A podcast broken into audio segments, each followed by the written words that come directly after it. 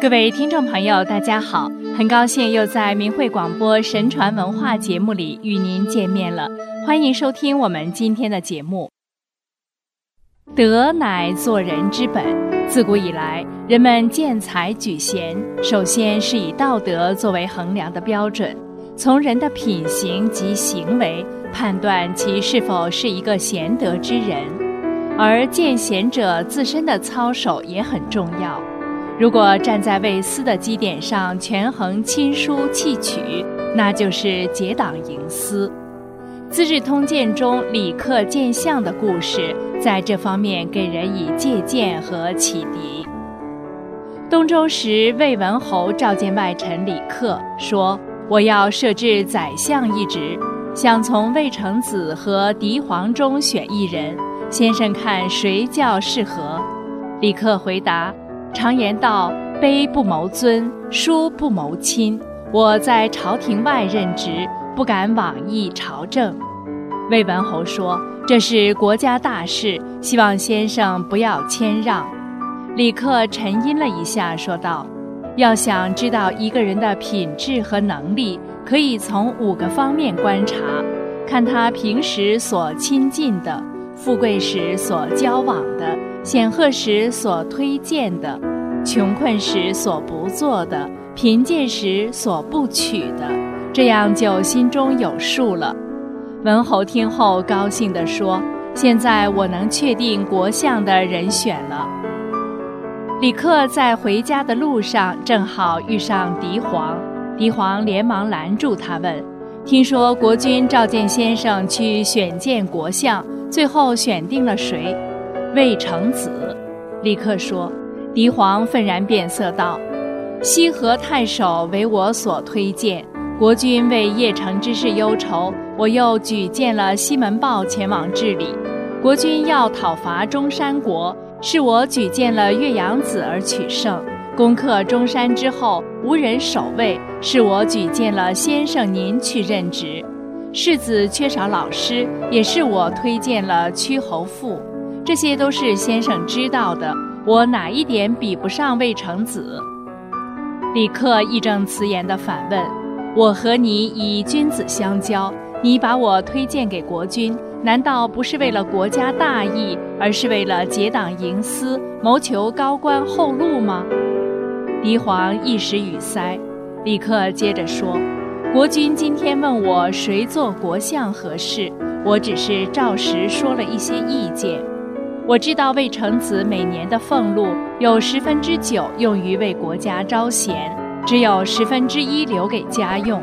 他从东方招来卜子夏、田子方、段干木，此三人皆道德之士，君尊为师，向他们学习治国之道。而你所推荐的五个人，只具有人臣的才干，国君把他们当成臣属。由此可见，你怎能与魏成子相比呢？狄黄听后满面羞愧，他再三向李克道歉说：“我冒昧了，刚才说了不少错话，今后一定提高自己的修养，向先生学习。”李克的识人用人之道，魏成子的品德，狄黄的醒悟，以及魏文侯之所以用李克择相。都令人深思和回味。再来说一个《左传》中齐奚见贤的故事。鲁襄公三年，晋国的中军尉齐奚告老还乡，晋悼公问他谁可接替，齐奚称赞谢胡，并举荐他。其实谢胡是齐奚的仇人。晋悼公正打算任命谢胡时，谢胡却死了。于是悼公又去问齐奚。还有谁可胜任？齐奚回答：“我的儿子齐武可以胜任。”刚好当时齐奚的副手杨蛇直也死了。道公问齐奚：“谁可接替杨蛇直？”齐奚答曰：“杨蛇直的儿子杨蛇赤可以胜任。”道公于是就任命齐武为中军尉，杨蛇赤任副职。孔子评论说：“这样看来。”齐奚确实是个能推举人才的人，称赞他的仇人不是献媚，安排他的儿子不是营私，举荐他的副手，也不是结党。尚书说：“不偏不党，王道荡荡。”大概说的就是祁奚吧。谢胡能被举荐，齐武能被重用，杨蛇赤能有职位，设置了中军尉一职，而成就了三件美事。这是因为齐奚能够举荐贤人的缘故啊。唯独有德性的人，才能推举类似他的人。后来，在鲁襄公二十一年的晋国栾氏之乱中，杨蛇书相受其弟杨蛇虎的牵连被抓。越王父去见书相，对他说：“我为你去请求赦免吧。”书相不回答。越王父离去时，书相也没有拜送。别人责备书相。书相说：“越王父是个老奸巨猾的人，什么都顺从国君，怎么能办这样的事呢？祁奚外举不记仇，内举不避亲，难道独独会不管我吗？”《诗经》说：“有正直的德行，四方的国家都会归顺他。”祁奚就是一个正直的人呀。书相说：“一定要让祁奚为我讲情才行。”晋平公向越王父询问书相的罪过，越王父因书相拒绝他的帮助，心中恼火，便回答：书相不肯舍弃他的亲人，很可能也是参与叛乱的人。祁奚此时已告老还乡，闻讯后立刻赶到国都，拜见范宣子，说：《书经》中说，智慧的人有谋略，有训诲，子孙才能得到安宁和保护。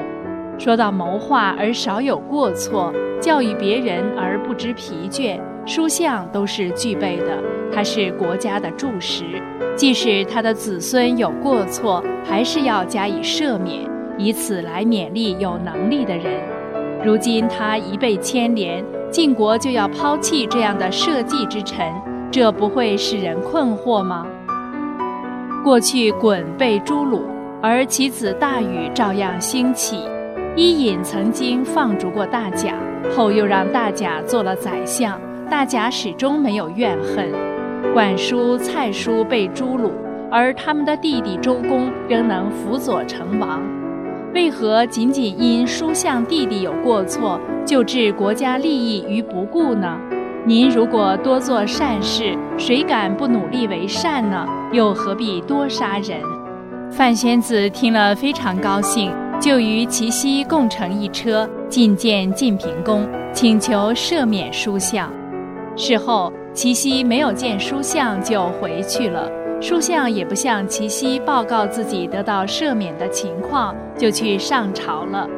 此后，杨蛇赤、杨蛇书相、杨蛇书于三人鼎盛于晋平公一朝，将晋国治理得很好，史称三杨开泰。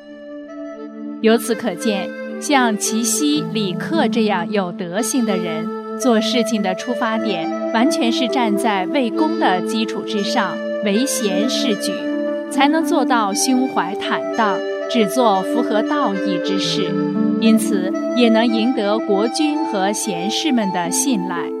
而成事之后，根本不需表功，不需得到别人的肯定，而被举荐之人也无需感激。一切似乎都是定数，都是必然的。古人的境界和胸怀，实在高出今人甚远啊！好，又要跟您说再见了。